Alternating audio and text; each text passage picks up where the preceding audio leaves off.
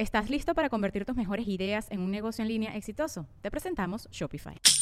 Tal vez no lo sabías, pero nuestro podcast More Than Mamis es un negocio. Y lo comenzamos, por supuesto, para desahogarnos y hablar sobre la maternidad, no para convertirnos en expertas de ventas y del e-commerce. Así que sí, necesitábamos ayuda para vender nuestro merch y poner en marcha nuestra tienda. Por eso estamos tan contentas de usar Shopify. Regístrate con tan solo un dólar por mes en shopify.com barra sonoro, todo en minúsculas. Ve a shopify.com barra sonoro para llevar tu negocio al siguiente nivel. Shopify.com barra sonoro. With everyone fighting for attention, how can your business stand out and connect with customers? Easy. Get Constant Contact. Constant Contact's award winning marketing platform has helped millions of small businesses stand out, stay top of mind, and see big results fast. Constant Contact makes it easy to promote your business with powerful tools like email and SMS marketing, social media posting, and even events management. With Constant Contact, you'll reach new audiences grow your customer list, and communicate more effectively to sell more, raise more, and fast track growth. Don't know much about marketing? No sweat.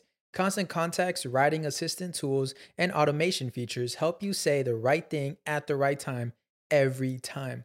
Plus, you can send with confidence, knowing your emails are actually reaching your customers thanks to Constant Contact's best in class 97% deliverability rate. I'm a small business owner, and I believe that this is a great tool for other small business owners. In small businesses, you need to create a team. And if you're starting by yourself, Constant Contact can be the team that you need. Tackle any challenge with Constant Contact's expert live customer support. Plus, everything's backed by the 30 day money back guarantee. So get going and start growing your business today with a free trial at constantcontact.com. Just go to constantcontact.com right now. Constant Contact, helping the small stand tall. ConstantContact.com. Estás escuchando El Dolop, parte de Sonoro You Things Comedy Network. Este es un podcast bilingüe de historia americana en el que cada semana yo, Eduardo Espinosa, le contaré un suceso histórico estadounidense a mi amigo José Antonio Badía, que no tiene idea de qué va a tratar el tema. Eh, tiene que ver con, mira, hay mucho que hablar de los mormones. Oh, yes. Tú sabes que me encantan esos vatos y esos calzones mágicos, sus planetas. Eh, pues se pone raro el pedo siempre.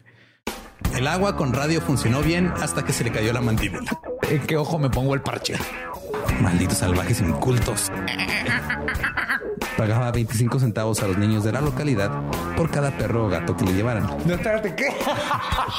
El parque se hizo consciente, el parque probó la sangre, güey. ¿De qué se va tan? Lo bueno es que nada más te trabas cuando lees, ¿verdad? Sí, sí, sí.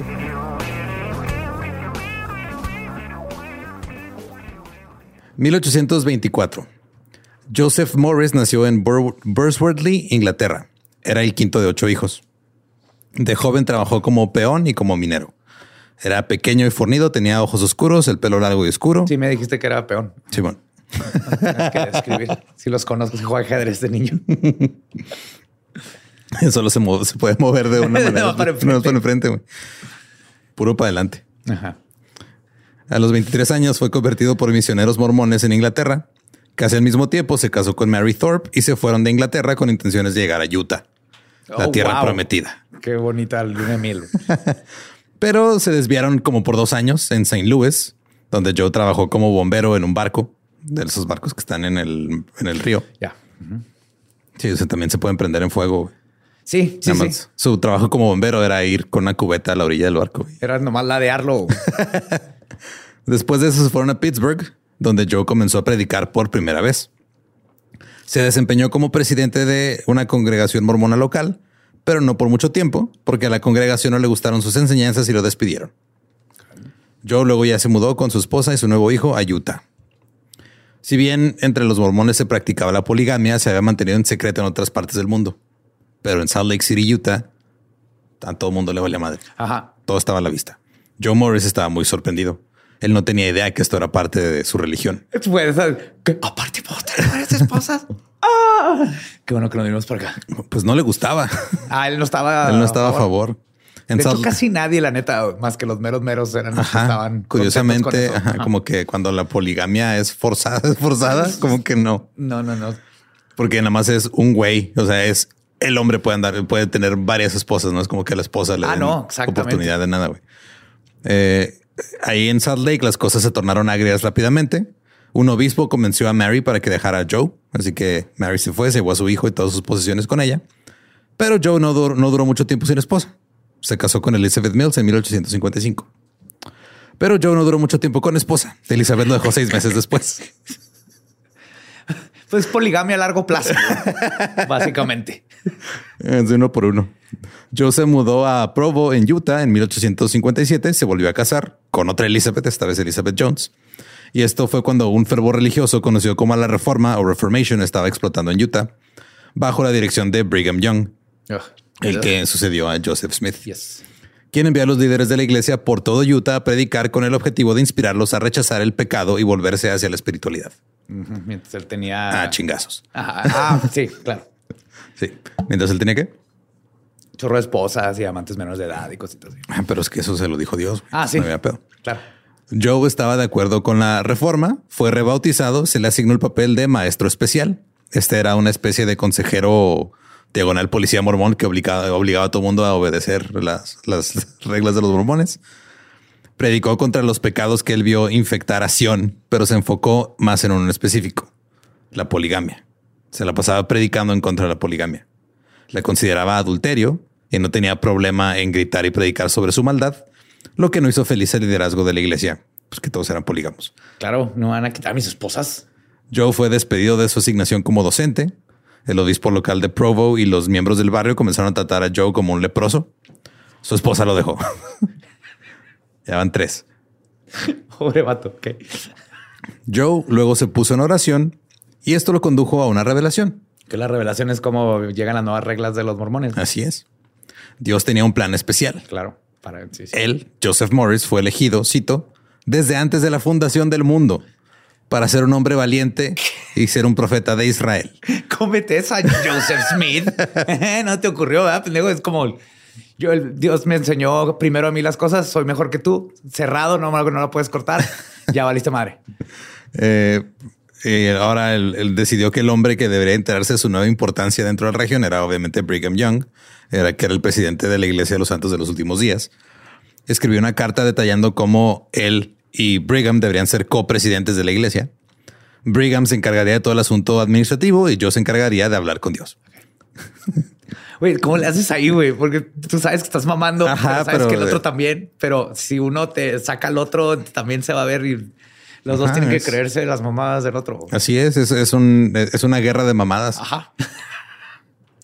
Eh, de hecho, este, curiosamente, Brigham Young no respondió a esta carta ni a todas las demás cartas que le envió Joe. Sin respuesta, Joe decidió emprender el camino predicando su nuevo evangelio, él por sí solo. En 1859 recibió su segunda revelación. En esta revelación, Dios hizo a Joe el único líder de los mormones. Oh, wow, qué suerte, güey. Imagínate. Si no hubiera salido de- Inglaterra, se hubiera perdido de esa revelación. Sí, si se hubiera quedado ahí este, en un lugar que no pude pronunciar al principio, Ajá. no hubiera Dios no lo hubiera encontrado. No, porque no lo Hubiera, hubiera, podido- llegado Jesús ahí. Eh, ¿no han visto a Joe? Vive en un lugar que se llama Worcestershire, no Worcester, que no es lo mismo. Eh, como Brigham no estaba de acuerdo con la situación del coprofeta, Dios le dijo a Joe que entonces buscara una nueva acción. Entonces Joe hizo lo que hacían todos los predicadores, fue salió al camino, a la carretera. Llegó a Slaterville en 1860 y la predicación que hacía Joe ahora consistía en sobre cómo él era el verdadero profeta de la iglesia mormona.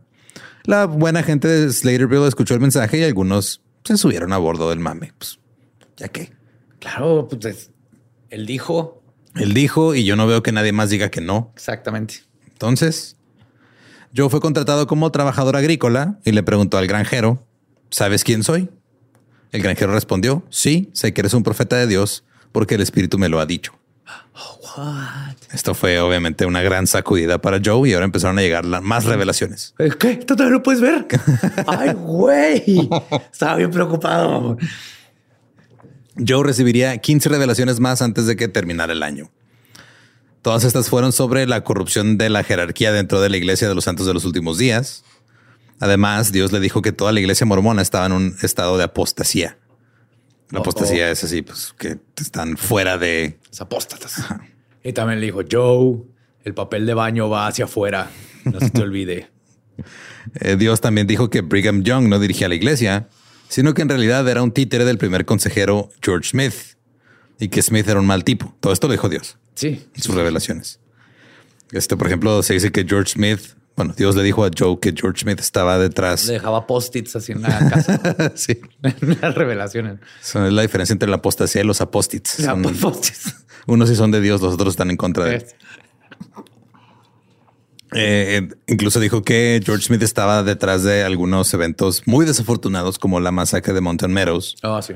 que esto pasó en 1857, que fue una serie de ataques que resultaron en el asesinato de al menos 120 miembros de una caravana de migrantes.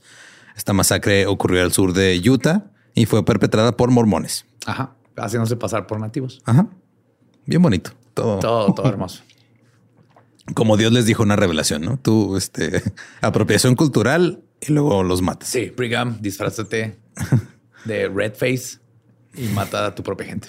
Ahora resulta que este, todo esto era porque George era un ángel caído que había caído junto con Lucifer. O sea, se cayó Lucifer y se cayó George Smith cielo. Atrasito de él. Sí, no lo veías, güey, porque Lucifer se llevó la mayor parte del chingazo, güey. Sí, en lo que lo están levantando, cayó este güey Sí, y ya se les olvidó. Ahora, usando sus métodos satánicos, George rápidamente estaba llevando a la iglesia a la destrucción. Joe encontró varios seguidores en Slaterville. Algunos se unieron porque hubo un cometa en septiembre. Oh my God. Entonces él andaba ahí, lo pasó un cometa y dijeron, ah, claro, lo trajo este güey. Sí. Esto preocupó a la iglesia. Ya era bastante malo tener un tipo loco ahí diciendo cosas. Digo, aparte del que está al mando, pero era peor que la gente empezara a creerle al que no querían que le creyeran. Qué, qué ironía, güey. Qué ironía. Pronto Joe tenía ya 31 discípulos. Luego el obispo local los excomulgó a todos y los obligó a abandonar el pueblo. Entonces Joe volvió a la carretera, esta vez con sus seguidores, y siguió acumulando más en el camino. En South Weber conoció a Richard Cook, que era obispo de los Santos de los Últimos Días. Escuchó su predicación y el obispo dijo, sí, eso parece acertado, y ahora ya se volvió seguidor de Joe. Ok. 32. Ajá. Entonces esto ya le dio como que una, un poco de respetabilidad a la nueva religión, porque ya un obispo dijo, ah, sí es, yo voy detrás de él. Yo vi los post-its, toda la casa llena con Sharpie. Ahora empezó a llegar gente de toda la zona para saber de qué se trataba todo este asunto. Su rebaño creció y los morrisitas, como se les llamaba ahora por Joseph Morris, estaban preocupando mucho a los líderes de los santos de los últimos días en Salt Lake City. Brigham Young envió a dos de sus apóstoles de confianza para averiguar qué estaba pasando con los morrisitas. El 11 de febrero de 1861, estos apóstoles tuvieron una reunión comunitaria en South Weber. Un hombre se puso de pie y gritó que los morrisitas deberían ser, cito, cortados debajo de la barbilla y colocados detrás de los arbustos. Wow. O sea, la vieja confiable de, pues no mates, mátalos y ya, Ah, güey. pues". mátalos. Amor y paz, hay que mantenerla. Ah, no importa cuántos otros mormones tengamos que asesinar. Otro apóstol le dijo, "Eh, esto es demasiado, o sea, nomás vamos a, voy a revisar qué pedo. Comenzaron a escuchar el testimonio de los morricitas. Eran 10 hombres, incluido el obispo y, y otras siete mujeres también dieron testimonio, dijeron que Joe era un profeta y que Brigham Young no era el profeta. Cuando terminó el testimonio, los apóstoles excomulgaron a Joe, a Cook y a las otras 16 personas que se atrevieron a decir que Brigham Young no era el profeta. Tú ya no eres de la iglesia y tú ya no eres de la iglesia. Han de tener brillantina que te avienta. ¡Córtala! Con Jesús. Al final de la reunión, uno de los apóstoles predijo que la gente pronto se cansaría de las tonterías de Joe Morris y lo dejarían. Pero sucedió lo contrario. Después de la reunión, más personas comenzaron a seguir la nueva iglesia mormona de Joe Morris. Uno de ellos fue John Banks. Banks había sido uno de los primeros conversos al mormonismo en Inglaterra. Fue sumo sacerdote y presidente de la Conferencia de Londres de la Misión Británica. Banks era un gran orador y también ayudó a convertir a más personas con sus dotes del habla. Cuando Banks se mudó a Utah, quería ser el obispo presidente de la iglesia y fue a reunirse con Brigham Young. Lo enviaron a una misión a Ohio y le dijeron que cuando regresara, pues ya el trabajo, o sea, como que hubo ahí un entendimiento, ¿no? De, ah, mira, tú te vas a hacer este pedo, esta misión a Ohio. Cuando regreses vas a ser el obispo presidente de la iglesia. Como político mexicano, ¿estás- no te vas a encargar de este, pintar las calles, güey. Pues terminando, cuando gane yo la presidencia, uf, vas a estar ahí en parques y jardines. Un hueso divino en Ajá. forma de cruz.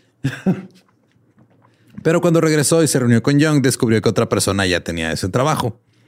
Los dos hombres discutieron y pronto estaban peleando. Durante la pelea, Young fue ahorcado por Banks, porque Banks ¿Quién era más le grande dijo? que Young.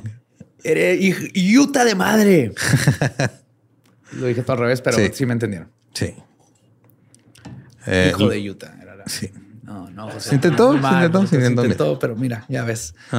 Esa cosita que me pasa. Era muy buen chiste. Lo tendremos todos en nuestros corazones. Eh, durante la pelea, cuando después de que Banks terminó de ahorcar a Young, Young lo, lo excomulgó por conducta anticristiana. Te excomulgo. No, yo te excomulgo a ti. Te excomulgo por tres. Pues yo me excomulgo No, solo como no puedes, ah. kinkis no puedes. Ya puso kinkis. Eh, acabo de tener una revelación, ya no vale kinkis. No. Eh, Banks fue a su casa en Pleasant Grove y se dedicó a la agricultura. Luego conoció a Joe Morris y los dos hombres comenzaron a platicar bastante. En 1860, Joe nombró a Banks obispo de la verdadera fe. Banks atrajo toneladas de nuevos seguidores con sus ma- magníficas cualidades de orador. Y luego, el 6 de abril de 1861, 31 años después de que Joseph Smith fundara la Iglesia de los Santos de los Últimos Días, Joe Morris fundó oficialmente su propia iglesia en la que él era el profeta, vidente y revelador. Sus segundos eran Cook y Banks. Luego había 12 apóstoles. Y esta nueva religión decía que Cristo era el Dios de esta tierra. La segunda venida estaría ocurriendo pronto. Y después de la segunda venida, los morrisitas asumirían la propiedad de todos los bienes de los mormones. Ah. Ah, y los mormones se convertirán en sirvientes de los morrisitas. Oh, wow. Qué miedo ser mormón.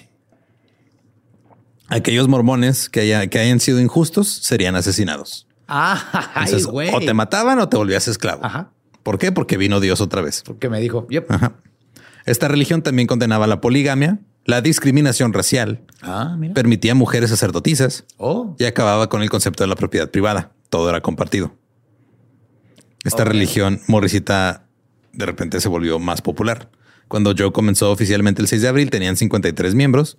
Ya para tres meses después ya tenían 200. oh.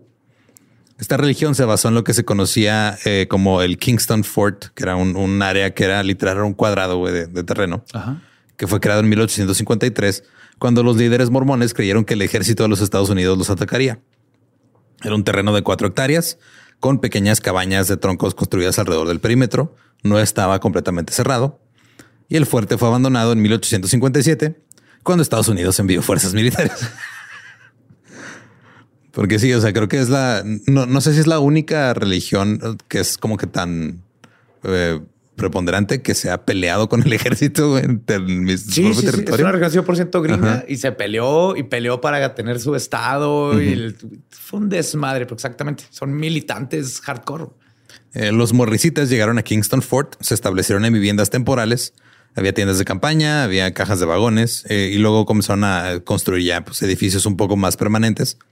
Las nuevas casas tenían una pared exterior e interior de cañas de sauce y las paredes de caña tenían un espacio como de 30 centímetros este, entre ellas que pues nomás estaba lleno de tierra y ya. O sea, no había, había muy poquito espacio entre una casa y la otra.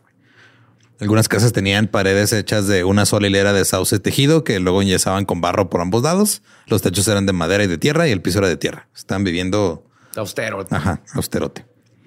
Ahora bien, no todos los que vivían ahí eran morrisitas. Algunos de ellos eran mormones que nunca habían salido de Kingston Fort y nomás pues llegaron otros. Llegó, llegó otra franquicia de mormones a ocupar el lugar y pues se quedaron ahí. güey. Pues sí, ya estás ahí. ¿Ustedes qué pedo? No queremos racismo. Las mujeres pueden ser sacerdotisas. Eh, ok. Ok, dame tus cosas. Eh, muchos terminaron convirtiéndose, pero a los que no se convirtieron se les obligó a renunciar a sus posesiones. Ah. En ese momento, la gente que estaba ahí ya estaba tan desolada y triste que estaban de acuerdo con la intrusión. Era de, "Ya, güey, Mira, ya mínimo es algo nuevo. Ya no tengo que estar viendo ahí a, a Paco que tiene dos semanas viendo el cielo y yo viéndolo a él. En ese momento, el número de morricitas rondaba ya los mil. Oh. Los problemas comenzaron casi de inmediato entre los morrisitas y los mormones más agresivos que vivían por ahí cerca. Un montón de caballos fueron robados del fuerte. Un explorador los encontró en posesión de los mormones que vivían ahí cerca. Los morrisitas discutieron qué hacer. Muchos querían formar una pandilla para ir a recuperar los caballos, pero Joe los detuvo. Le preocupaba que esto atrajera un ejército mormón para atacarlos. Que así como razas de mormones. Morrisita, no, esos están chidos. No te acerques a los de allá. Esos muerden. Son bien traicioneros. Unos eh, días más tarde, los ladrones de caballos entraron al fuerte montados en los caballos robados. Sacaron sus armas y trataron de hacer que los morrisitas pelearan. Pero los morrecitas no mordieron el anzuelo, simplemente se quedaron en silencio y los vieron. Como labradores. Es el labrador de los mormones, los morrecitas. Se quedaron ahí más así parados, no hicieron nada y los otros decían, ¿van a pelear? Oh. Los morricitas colocaron una, guardia con sus caballos las 24 horas del día, los 7 días de la semana. Se colocaron guardias alrededor del campamento todas las noches, el, pero el acoso mormón continuó. A veces llegaban a las reuniones de los morricitas con pistolas y cuchillos y nada más se sentaban ahí a ver, amenazar. Oh, a intimidar. También cabalgaban hasta Kingston Fort y les decían a los morricitas que iban a interrumpir su suministro de alimentos y verlos morir de hambre o sobrevivir con puro trigo hervido. Ok. Y aparte el... Hey, ¿eres morricita? Ahí viene, ¿qué morricita? ¿Qué? Dios me dijo que estás bien güey. Ayer me lo reveló. Estás bien güey, no se te para. ¿Eh? ¿Qué, qué vas a hacer? Ya lo apunté en mi Biblia. Verdaderamente Dios ve todo. Eh, también de repente se peleaban porque pues, ¿qué más vas a hacer? Sí. Ya estás ahí. Eh, el primero de noviembre de 1861, seis jóvenes mormones patearon la puerta de la escuela de adobe, comenzaron a insultar y empujar a tres morricitas que estaban ahí. Luego se fueron y se llevaron el sombrero de un morricita con ellos. No. Sí. Pero cuando salieron, encontraron un gran grupo de morricitas esperándolos. Se armó la campal, recuperaron el sombrero Yes. y corrieron a los mormones.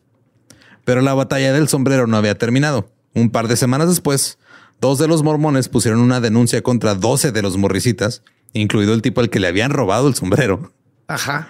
El alguacil del condado emitió una orden de arresto ¿Contra los morricitas? Ajá. Pero solo pudieron arrestar a uno que fue juzgado y condenado por agresión y se le impusieron 40 días de trabajos forzados y una multa de 50 dólares por defender a un güey que le robaron su sombrero. güey. Y por el sombrero, güey, porque es la ley de Keepers. El veredicto ayudó a convencer a la gente de Utah de que los morricitas eran un grupo de fanáticos religiosos que no creían en el bien o en el mal. El Deseret Evening News les dio el nombre de los bandidos del condado de Davis. Y este veredicto también solidificó la creencia de los morricitas de que no tenían justicia en los tribunales, que nadie estaba viendo por ellos. Joe prometió no aceptar más órdenes judiciales y órdenes legales de los infieles. Y después hizo un juicio contra John Banks porque el güey le debía dinero a alguien. Y un alguacil vino a entregarle los papeles. Así güey, estás demandado. Pero cuando el sheriff regresó, explicó que simplemente me fue a casa sin éxito. No le quisieron re- re- recibir los papeles. Aparentemente así de fácil te de una demanda. Bueno, No, pues dijo que no, gracias. los asuntos externos no eran el único problema de Joe. Hubo disensión dentro de la nueva religión. Algunos de los líderes, incluidos John Banks y Richard Cook, querían implementar sus propias políticas. Cuanto más intentaban impulsar sus propias agendas, peor se volvían las horribles predicciones de desastre de Joe si no se seguía su palabra. Claro. Cada vez que Joe anunciaba otra predicción, los líderes disidentes se calmaban un poco, pero luego volvían a empezar otra vez a querer hacer sus cosas. Y este güey les decía, no es que va a caer un meteorito si no me hacen caso. Meteorito y los gatos y los perros van a empezar a coger y las ranas van a empezar a hacerle como grillos. Y los refris van a dar calor. Y todo este fue el ciclo. O sea, cada vez que estos güeyes querían hacer algo y Joe no quería que lo hicieran, simplemente predecía cosas más culeras que nunca pasaban. Ok, pues claro. Joe se casó de nuevo. Su cuarto matrimonio fue con una conversa danesa llamada Mary Olsen en agosto de 1861. Pero su matrimonio no fue muy bueno, que digamos desde el principio. Y esto era algo que incluso era obvio para toda la congregación. Así que entonces Joe emitió otro mandato divino, otra revelación que tuvo solo un mes después de su nuevo matrimonio, en la que Dios le dijo, deseas conocer mi voluntad con respecto a tu compañera. Estás en problemas con respecto a ella. ¿Qué puedo hacer con ella si no te apoya y sigue tu consejo? Si lucha contra ti, lucha contra mí. Si ella rehúsa escucharte y obedecerte, ella no tiene parte conmigo porque la desecharé.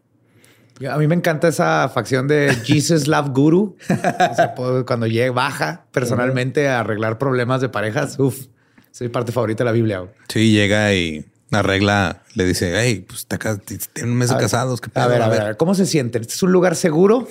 ¿Qué te molesta de tu esposa? Ay, es que no le entiendo nada. O sea, se convirtió en monismo, pero no aprendió inglés. Sigue siendo danesa. A ver, estás jugando demasiado. Vamos a ver qué, qué, qué opinas tú, Mary. Palabra de Dios. Eh, ahora otra vez comenzó a surgir un poquito de apostasía entre los morricitos. Oh, no. Estaban ya como que perdiendo su fe y haciendo cosas.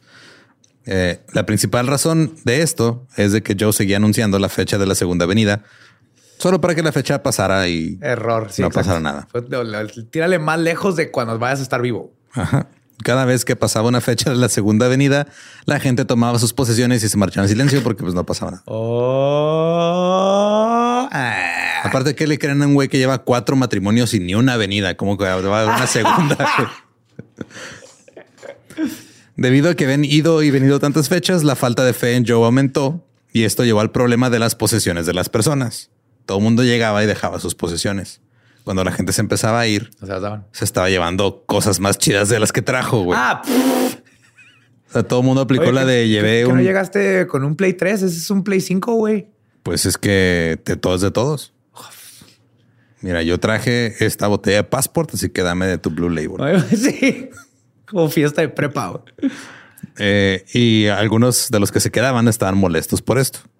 Y esto estaba conduciendo a más pobreza entre los que se quedaron en Kingston.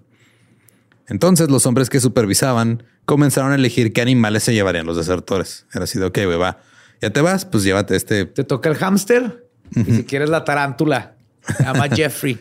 Ahí tenemos un pollo sin cabeza, güey. Tú sabes si te lo llevas o no. Y este- esto hizo que los que se iban marchando se enfadaran también con ellos. Así, güey, no mames, pues, no me vas con a un caballo y me regresaron con una tarántula, güey. Se llama Jeffrey, está chida, pero yo quiero mi caballo. Tres hombres, eh, William Jones, John Jensen y Louis Goodson, se fueron furiosos. Creyeron que se los habían chingado y juraron venganza. Unos días después secuestraron un vagón de trigo de los morricitas. Los morricitas enviaron una pandilla que encontró el trigo y los arrestó. Los llevaron de regreso a Kingston Fort y los encarcelaron en una cabaña. Los hombres intentaron escapar. Solo Goodson lo logró. Las Como era de paja con lodo, güey. Mira, Nomás no, tienen que mear y se aguada. Es que mearle a una pared aparentemente no, no es de Dios. Eh, las esposas de Jones y Jensen acudieron a las autoridades de Utah y pidieron ayuda. El 24 de mayo de 1862, un alguacil de los Estados Unidos obtuvo un recurso de habeas corpus. Eso significaba que los morricitas tenían que demostrar por qué estaban eh, deteniendo a estos hombres y entregarlos. Eh, llegó a el, el- llegó este güey a la Kingston Fort, le permitieron leer la orden y luego le dijeron que se fueran. ah, sí, gracias. Next. Y cuando trató, Ahorita no, joven. cuando entre- trató de entregarles así el, el- el papel, lo dejaron caer al piso. ¡Oh! Qué hardcore era ser hombre de ley en esos tiempos, güey. Sí, güey. Joe fue entonces cuando decidió formar un ejército. Por si las dudas. Ajá. Eran como 150 hombres, mal armados, cero entrenamiento. Ordenó a su rebaño que sellara los agujeros en las paredes derruidas del fuerte abandonado. Tres semanas después se entregó otro escrito. Con la misma reacción lo dejaron caer al piso, les valió verga. Entonces, el presidente del Tribunal Supremo, Kinney, le pidió al mariscal territorial que activara la milicia para arrestar a los delincuentes. Este mariscal no quería formar parte de una confrontación armada con los morricitas, por lo que, en lugar de liderar la milicia, huyó de Utah. Ah, de plano. Ajá, dijo, yo no me quiero meter en este pedo. Yo nomás quería estar aquí vigilando cosas y ahora me tengo que ir a pelearme con unos güeyes que creen que el güey que hizo la cosa es otro güey que hizo la cosa. Y aparte ese güey tiene revelaciones y luego me dice que no se me para y qué voy a hacer ante la palabra de Dios. No tener una erección. Sería muy raro, pero bueno. Afectar psicológicamente, tú sabes. Así que el mariscal adjunto Burton lideró el grupo. Burton era un militar que pasó sus primeros tres años en Utah luchando en campañas contra nativos americanos y era conocido por ser muy agresivo. Era un mormón fiel, leal a Brigham Young. Como mariscal territorial y coronel de la milicia, a Burton le había ido bien bajo los auspicios del gobierno mormón en Utah. El 12 de junio, una milicia armada de 500 hombres salió de Salt Lake City para liberar a los dos detenidos. O sea, tienen a dos güeyes ahí. 500. Y van 500 a liberarlos, güey. O sea, el soldado Ryan se queda pendejo. Sí, sí, esto va a salir mal. Mientras la milicia se dirigía hacia los morricitas, voluntarios de las ciudades por las que iban pasando se unieron también. Oh, wow. Cuando llegaron a Kingston Fort el 13 de junio, el tamaño de la milicia se había duplicado a mil. Uy, esta es una campal ya. Burton desplegó a sus hombres en un terreno elevado con vista al fuerte hacia el sur y envió a, a otros para que fueran a rodearlo por otros lados. También pensó que la, la vista de todos los hombres armados haría que Joe Morris se rindiera. Pero Joe Morris siempre sabía que esto iba a pasar. Lo había estado esperando porque Dios le había enviado revelaciones que le, Le dijo a Dios, Joe, Rompe botellas y pon vidrios arriba de la reja. Me lo vas a agradecer. Eh, Especialmente Dios- son verdes, son los más chidos. son los que más cortan. Este Dios le había enviado revelaciones que detallaban la guerra santa que llevaría al mormonismo morrisita al dominio y pondría al mundo impío en un camino recto. Oh, wow. Burton luego envió a un hombre a exigir la rendición. Les dijo, tienen media hora para rendirse. Después de escuchar esta demanda, Joe entró en su cabaña y le preguntó a Dios qué debía hacer. Recibió otra revelación. Y Arma un traje de metal. Ah, no, eso se lo tengo que decir a Tony Stark en unos años. No, no, no, ya valiste madre. ¿Tú cuál eras? Morris. Morris, este, escribió una canción sobre un... No, ese es Morrison. Ah, fuck. Perdón. Pon vidrios, pon vidrios. Sí, pusiste güey. los vidrios, no pusiste los vidrios, ya valiste madre si no pusiste los vidrios. Dijo Dios, los enemigos llegarán tan lejos como los dejé llegar yo y luego los detendré.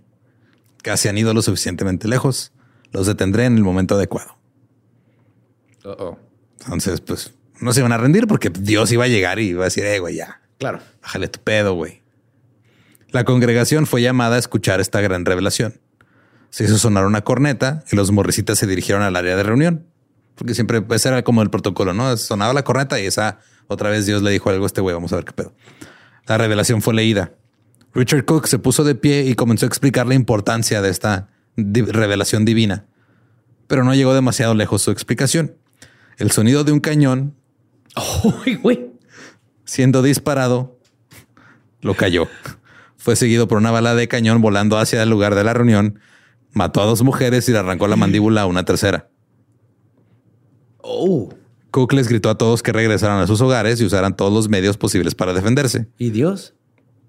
Ah, todavía no, Iba- todavía no le toca. iba Esa- tarde, esas ajá. tres se lo merecían. Sí, o sea, Ahí voy, Joe. Ahí voy. van a llegar lejos. Parte o sea, de mi plan. Sí, Ajá. mira, le tomamos la mandíbula A Becky. Ajá. Pero, pues, hablaba mira, un chingo, güey. Hablaba un chingo de todas maneras. Es parte del plan. Tú tranquilo, Joe. I got this. I got this. Pero los morricitas este, pues, tenían algunos rifles, algunas escopetas, pero pues, estaban mal armados, no sabían qué pedo. Esperaron en sus cabañas agarrando las armas que tenían y ahí permanecieron todo el día mientras seguían sonando los ocasionales cañonazos. Empezó a llover y ahora todo el mundo estaba en realidad esperanzado de que llegara la segunda venida de Y con Cristo. miedo que se derritieran sus casas. sí. El segundo día también llovió, pero a pesar de las inclemencias del tiempo, los turistas de Ogden, una población cercana, se reunieron en la colina al norte del fuerte porque pues, querían echar un vistazo a la guerra que estaba pasando ahí. No puedo negar que yo hubiera hecho exactamente lo mismo. Sí. Estaría vendiendo burritos. Mientras miraban boquiabiertos, Burton siguió bombardeando a los asociados morricitas con fuego de artillería y rifles. Por alguna extraña razón, no cargó así literal contra el fuerte. güey. O sea, pudo haberlo hecho porque pues, no estaban preparados, pero no lo hizo eh, durante los primeros dos días. Tal vez como ex militar tenía respeto por los hombres armados que estaban protegidos por su muralla, eh, pero luego los disparos de los morricitas, porque pues, eh, andaban unos ahí que medio le disparaban, mataron a dos de su milicia. Oh. Al tercer día salió el sol. Era una mañana gloriosa, soleada y clara. Si alguna vez había un momento específico y bonito para que llegara Dios otra vez, era ese día. Eh, también estaba más tranquilo el día porque ya se les habían acabado las balas de cañón. Oh, ok. Luego escucharon el sonido de gritos y de rifles siendo disparados y se dieron cuenta que la milicia envió un grupo de soldados. Seis. Sobre el Seis. cha- ajá, seis soldados sobre el chasis de un vagón que estaba cubierto con tablas y paja. Ok. Entonces era una, cubrirse. como una carreta, güey. Ajá. Estaban siendo empujados por otros soldados. Ajá. What? o sea, era una carreta, güey, con seis güeyes que los iban empujando otros tres, cuatro. güey. Sí, sí. Eh, nos puchas, se nos quedó la carreta, güey. Vamos para allá a atacar, güey. Saca el clutch, pendejo, saca el clutch. Y pues este, No salió bien en esta cosa, ¿verdad? Eh, pues con eso los morricitas se rindieron, güey. Ondearon la bandera blanca porque fue, no mames. Era una carreta, cabrón. Ajá. Empujada por dos güeyes. El caballo de no, Troya, no güey. podemos No, hacer nada con esto. Eran seis hombres con rifles Y gritando. paja, te un chingo de paja, cabrón. Soy alérgico. No, te entra esa paja aquí, no mames, doy dos semanas sin poder probar la comida. Estúpido, por eso nos rendimos. Burton avanzó y entró en Kingston Fort. Él así con su actitud de los vencí, güey, soy la verga, soy un gran general. Eh, aparentemente Burton estaba muy emocionado y dijo, ¿dónde está el hombre? No lo conozco. Alguien señaló a Joe.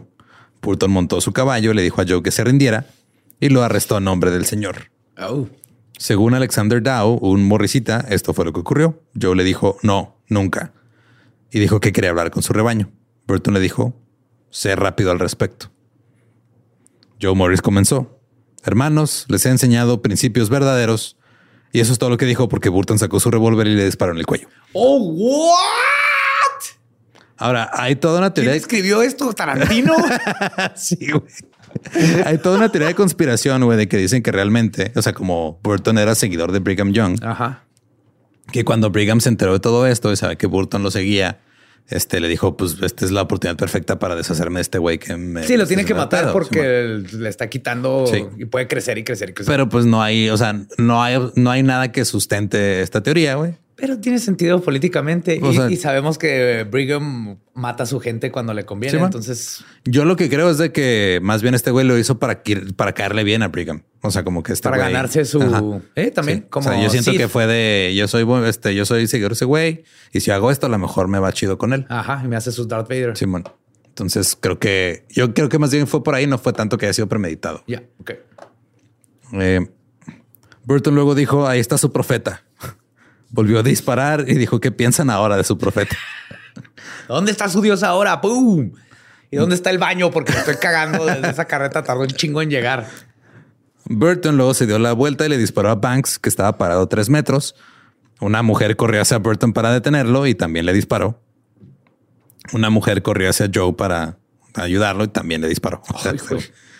la congregación estaba gritando y estaba corriendo a buscar a dónde cubrirse. Burton mandó traer el cañón y esto hizo que ya todos salieran y oficialmente se rindieran. Ah. 90 hombres fueron detenidos y llevados de regreso a Salt Lake City al día siguiente. Los cuerpos de Banks y de Joe Morris también fueron devueltos y fueron exhibidos en Salt Lake City para que el público los viera y luego los enterraron en silencio. En Salt Lake, la primavera siguiente, siete de los morrisitas fueron declarados culpables de asesinato en segundo grado. Eh, este fueron los que, o sea, no fueron de los que mataron a los dos de la milicia, Ok. pero arrestaron a siete y los condenaron. Recibieron entre 5 y 15 años. Pero no es asesinato en segundo grado si te están atacando, pero bueno. No es como que les importe. 66 este, fueron juzgados por resistirse al arresto y multados con 100 dólares cada uno. Pero el gobernador Harding los perdonó a todos tres días después, Ah, ok. porque Harding no se llevaba bien con los mormones. Nos dijo, si me chingó a los mormones perdonando a los morrisitas, pues menos chingue poquito. Poquitito. Burton fue acusado por el asesinato de una de las, de una de las mujeres en 1870. Pero debido a tecnicismos, el juicio no se llevó a cabo hasta 1879. Ya habían pasado 17 años, güey, de, lo que- de Ay, los fusilamientos. El jurado estaba compuesto por mormones y por no mormones por igual. O sea, como que lo hicieron lo más neutral, Neutral, posible. ajá. Burton testificó y su versión fue muy diferente a la de Alexander Dow. Dijo que cuando permitió que Joe hablara, Joe le dijo a la multitud que se armara y todos corrieron a buscar sus pistolas y sus rifles. Burton luego le disparó a Joe dos veces para evitar que todo escalara. Y también dijo, cito, no vi a ninguna mujer cuando le disparé a Morris y solo le disparé a él. Ninguna mujer se dirigió a mí ni vi ninguna. Cada disparo que hice fue a Morris. Entonces no había mujeres. Él nomás No. le disparó a Morris Yes. y a... lo- y a ¡Trae una pistola! ¡Papau! o- o algo que se puede usar en contra de la versión de Burton es el hecho de que pues disparó un cañón sin motivo durante días Sí, sí, o sea. y dijo que el disparo original del cañón, el que le tumbó la mandíbula a Becky y mató a otras dos, fue de advertencia nada más. Pues que sí les advertí que nada mejor que tumbarle la mandíbula a una desconocida para que la gente ah, se atenga. Y pues al final Burton fue encontrado no culpable. Oh, wow, qué wow, qué raro. Sin embargo, los morricitos no habían terminado. Mucha gente todavía creía que Joe era un verdadero profeta. Se separaron algunas sectas, continuaron adorándolo. Y la visión de Joseph Morris hizo que muchos de los seguidores se dispersaran. Algunos de los miembros de la iglesia comenzaron a reunirse en el condado de Deer Lodge, en Montana, bajo el liderazgo de George Williams, quien se declaró a sí mismo aún la reencarnación del profeta Cainan y sucesor de Morris. Y ahora ya la iglesia se llamaba The Church of the Firstborn, o la iglesia del primogénito. Ok. La iglesia del primogénito enseñaba que Joseph Smith era un profeta de Dios, que su sucesor legítimo después de su muerte fue James Strang, el güey de la isla mormona. No. Sí. Episodio 119, si no lo cameo, escuchado. güey. Qué buen cameo acabas de meter. Y que a Strang lo sucedió Joseph Morris. Ok. Uh. Esta iglesia creía en la reencarnación. Twist. Que Ah, aquí ya hay reencarnación. ajá, pero a ellos la llamaban Baby Resurrection. o la resurrección bebé. Una resurreccioncita. Sí. Baby. Baby. Porque, o sea, vuelves a la vida, pero como un bebé. O sea, una resurrección, pues vuelves como estabas cuando te moriste. Ajá, Aquí no. no. aquí empiezas de cero. Y que la mayoría también este- decían que la mayoría de las sect- otras sectas de los santos de los últimos días estaban en apostasía por rechazar esas enseñanzas. Es que estos idiotas no creen que cuando te mueres es como un bebé. Lo no te pareces ni madre, pero porque es parte de. Y ya me, me voy tantito porque ya no sé qué más decir. Y el que dude de mí, que se vaya a la, a la fregada. Ahora se creía que cada uno de los líderes sucesivos de la iglesia era la reencarnación de un profeta importante de la antigüedad. Joseph Smith era la reencarnación del apóstol Pablo, Joseph Morris la de Moisés Ajá. y George Williams la de Cainán, porque él mismo dijo yo soy Cainán. Qué extraño lugar que escogieron judíos para. Reencarnar todos reencarnar. en Utah, güey, sí está. Sí, en Utah. Y como babies. Ajá. Eh, Will- Ay, baby Moisés. Williams murió en 1882. La iglesia se separó en diferentes facciones. Cada una estaba dirigida por alguien que decía ser el sucesor legítimo de Williams. Claro, esta sería buena película para Pixar. güey. Baby Jesus, Baby Moisés y Baby, Y Baby Apóstol San, Pa- San Pedro y así. Ajá. El grupo más grande tenía su sede en Montana. Estaba dirigido por John Early, quien cambió el nombre de la iglesia a la Iglesia de Jesucristo de los Santos de lo Más Alto, que está más chido en inglés porque es The Church of Jesus Christ of the Saints of the Most High. Of the Most High. Yeah, baby. Eh, para la década de 1950, la mayoría de los miembros de la iglesia habían muerto y se disolvió oficialmente en 1969. Te vas a quedar sin gente, Sí. Pero va a llegar la camada de bebés. Va- Van a llegar todos como babies y con unos 10 años ahí van a estar otra vez. Ahora, dentro de las profecías de Morris, hay, hay aquí un, este, un mini spin-off muy raro, güey. Bueno, hecho son dos. Morris profetizó que Jesús se reencarnaría y nacería de un árabe en Jerusalén en 1909. Súper específico el pedo. Cabrón. Algunos han identificado a Salim Musa Hachi, mejor conocido como el doctor Dahesh, como el cumplimiento de esta pro- profecía. Ahora, Dahesh ¿Quién es? ¿Quién es? Alguien. Ajá. alguien, o sea, con tres güeyes que dijeron, no, de seguro es este Es güey. este güey. Y dijeron esto porque Daesh es un güey que este, inventó como una especie de movimiento diagonal, mensaje espiritual medio raro, que es el Daeshismo o el Daeshismo, que se resume en los siguientes cinco puntos, que es la existencia e inmortalidad del espíritu, ese es el uno. Eh, el dos es que los fluidos espirituales forman la textura del universo y la sustancia de sus criaturas. Sí, ahorita explico eso. Ok. Ah, perdón. El bueno. 3 es que hay causalidad espiritual y justa recompensa, o el karma. Karma. La reencarnación es el 4 y la unidad esencial de todas las religiones es el 5. Los, es que te va. ¿Cinco? Sí. Ajá. Los daeshistas creen que el doctor Daesh fue en parte una materialización de un fluido espiritual que existe en el universo. Sí se llaman los mecos de su papá. Ajá. Eh, No, aquí Que es, fecundaron un óvulo. aquí es el fluido espiritual, es el Cristo. O sea, el fluido es el Cristo. Cristo es mecos. Ajá. Y este fluido espiritual de repente se materializa en todos los profetas, incluidos Jesucristo y Moisés. O sea, Ah, ok. Como que entra en el bebé. Es un, No sale de la nada. Si necesita mamá, papá. ajá, pero es un- una especie de fluido espiritual que existe en el universo y que nomás anda impregnando mujeres. Como el us de Ninja Turtles. Sí, güey. Ok, ok, ya.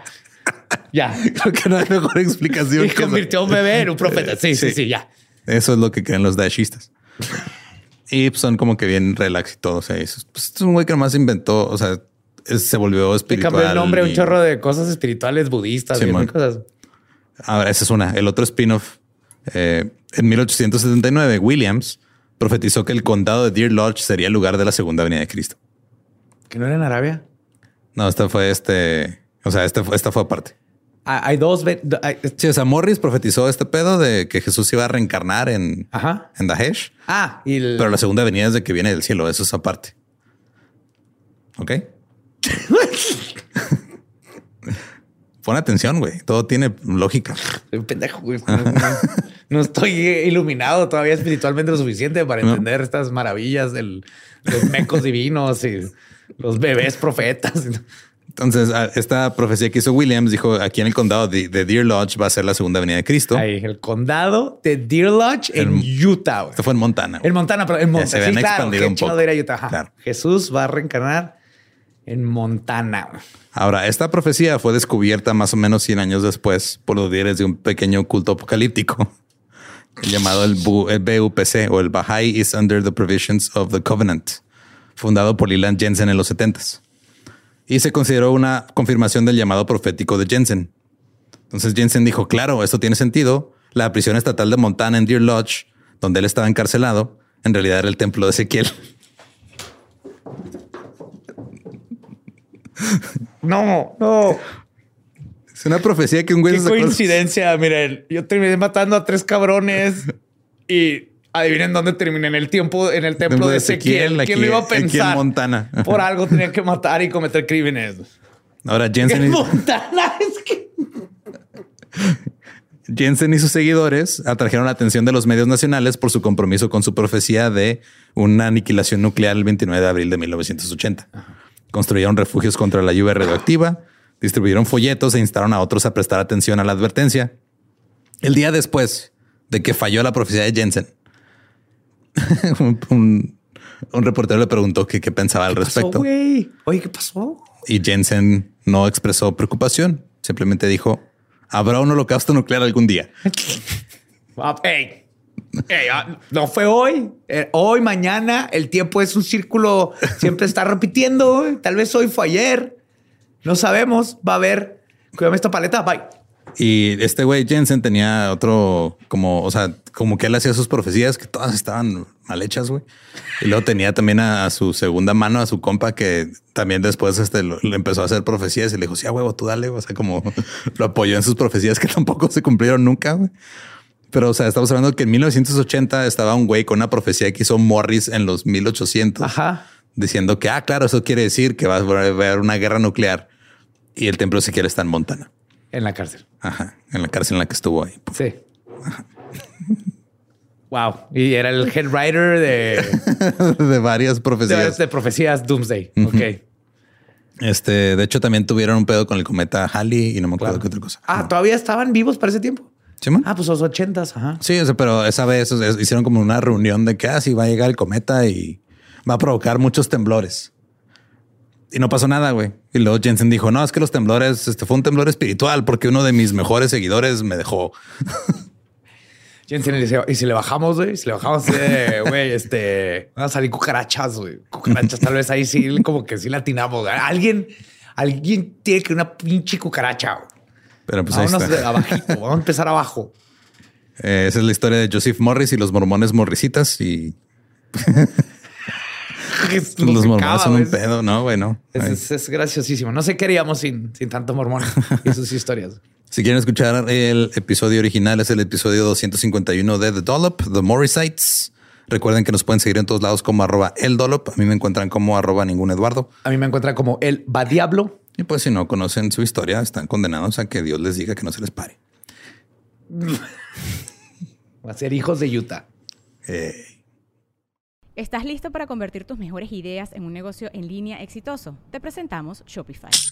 Tal vez no lo sabías, pero nuestro podcast More Than Mamis es un negocio y lo empezamos por supuesto para desahogarnos y hablar sobre la maternidad, no para convertirnos en expertas de ventas y del e-commerce. Así que sí, necesitábamos ayuda para vender nuestro merch y poner en marcha nuestra tienda. ¿Y cómo suena con Shopify? Llegó otra venta. Shopify es la plataforma de comercio que está revolucionando millones de negocios en todo el mundo. Ya seas un emprendedor desde tu casa o desde donde sea, Shopify es la única herramienta que necesitas para iniciar, administrar y hacer crecer tu negocio sin dificultades. Con Shopify puedo gestionar pedidos, envíos y pagos desde cualquier lugar, brindándote toda la información y estadísticas de tus ventas al detalle. Regístrate para un periodo de prueba con tan solo un dólar al mes en shopify.com barra sonoro, todo en minúsculas. Ve a shopify.com barra sonoro para llevar tu negocio al siguiente nivel. Shopify.com barra sonoro. Okay, round two. Name something that's not boring. laundry? Ooh, a book club. Computer solitaire, huh? Ah, oh, sorry, we were looking for Chumba Casino. That's right. ChumbaCasino.com has over 100 casino style games. Join today and play for free for your chance to redeem some serious prizes. ChumbaCasino.com. No purchase necessary. Full prohibited by law. 18 plus terms and conditions apply. See website for details. When you need mealtime inspiration, it's worth shopping Kroger, where you'll find over 30,000 mouthwatering choices that excite your inner foodie. And no matter what tasty choice you make, you'll enjoy our everyday low prices, plus extra ways to save, like digital coupons worth over $600 each week. You can also save up to $1 off per gallon at the pump with fuel points. More savings and more inspiring flavors make shopping Kroger worth it every time. Kroger, fresh for everyone. Fuel restrictions apply.